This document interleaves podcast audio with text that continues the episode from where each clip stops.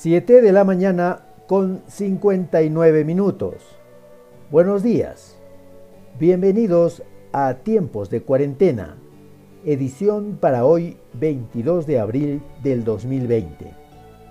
En anterior comentario mencioné que a raíz del COVID-19, la China, el gigante país asiático, estaba de moda, por decirlo de algún modo. Hoy tenemos un episodio que iniciamos con historia antigua. La denominada Ruta de la Seda en tiempos antiguos conectó al gigante asiático China con Europa. Así nos lo cuenta la publicación China Highlight. Fue la ruta comercial terrestre más larga e históricamente más importante del mundo. El comercio comenzó hace miles de años cuando gobernaban los emperadores chinos. En China, los comerciantes descubrieron que el transporte de productos era rentable y que la seda era uno de sus principales artículos comerciales. La ruta de la seda cubría en superficie terrestre 7.000 kilómetros, atravesando Afganistán, Irán, Irak, Siria, para llegar al mar Mediterráneo y a Roma. La ruta de la seda logró conectar Asia, Europa y África. Estamos hablando del siglo XV. Los chinos hacían una increíble travesía por las montañas más altas del mundo y los desiertos más agrestes y peligrosos. Llevaban seda, pieles, té, especias, porcelana y otros productos muy apreciados en Europa. A cambio de estos productos, los chinos obtenían oro, piedras preciosas y lana. La ruta de la seda no solo fue una ruta de comercio, sino también por ella transitaba la tecnología y cultura. En el siglo XV, la ruta terrestre se complementó con la ruta marítima y el comercio creció aceleradamente. Han pasado años, siglos. Ahora los chinos han proyectado una nueva ruta en este presente siglo XXI. Se denomina la nueva ruta de la seda. El presidente dictador chino Xi Jinping retoma el concepto de la ruta de la seda a través de una monumental inversión de 900 mil millones de dólares, planificada para construir ferrocarriles, puertos y otras infraestructuras en 65 países.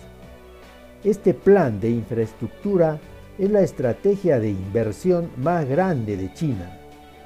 Por supuesto, no solo los chinos piensan en el comercio sino que la denominada nueva ruta de la seda engloba un plan geopolítico para consolidar su estrategia de dominio global.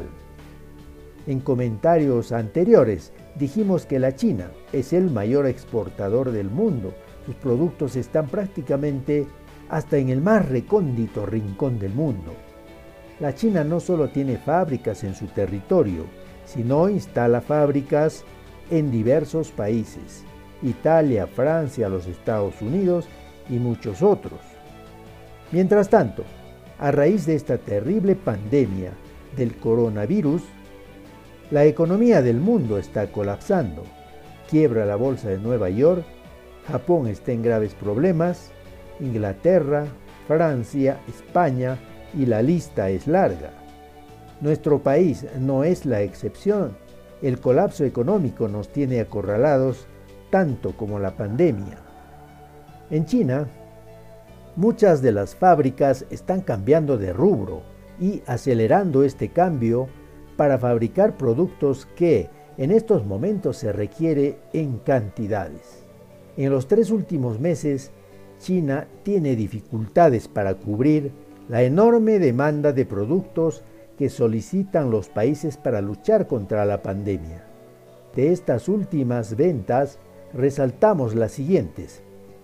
3.800 millones de mascarillas, 37 millones de trajes protectores, 2 millones de termómetros infrarrojos, 3 millones de tests o pruebas analíticas para COVID-19.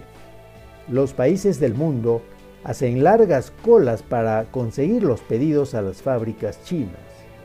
Incluso hay información sobre piratería en puertos, como el sucedido en Turquía. Informe del diario El Tiempo. No podemos dejar de mencionar que los chinos no pueden con su genio al vender productos que nosotros denominamos bamba o productos bambeados. El término popular se refiere a los productos de mala calidad o falsificados. En España hay todo un problema político con denuncias y acusaciones por la compra a China de 650.000 tests o pruebas rápidas para coronavirus. Resultaron deficientes. Ya se ha sugerido que estas pruebas se tiren a la basura. Otro producto Bamba recibido por los españoles son las mascarillas. El lote se completa con respiradores y guantes. ¿Cuánto está pagando España por estos productos? 500 millones de dólares. En Holanda, según nos informa la BBC News Mundo, se está devolviendo 600.000 mascarillas defectuosas. Y eso no es todo. Antiguamente en la ruta de la seda, en el siglo XV, los productos chinos llegaron a Italia con su respectivo regalo, o yapa como decimos en Perú. ¿Cuál fue esta yapa? La bacteria de la peste bubónica que mató solo en Europa a 25 millones de personas. Ahora, siglo XXI, los productos chinos también llegan con regalito, con yapa. Es el coronavirus COVID-19. Gracias amigos. Hasta la próxima.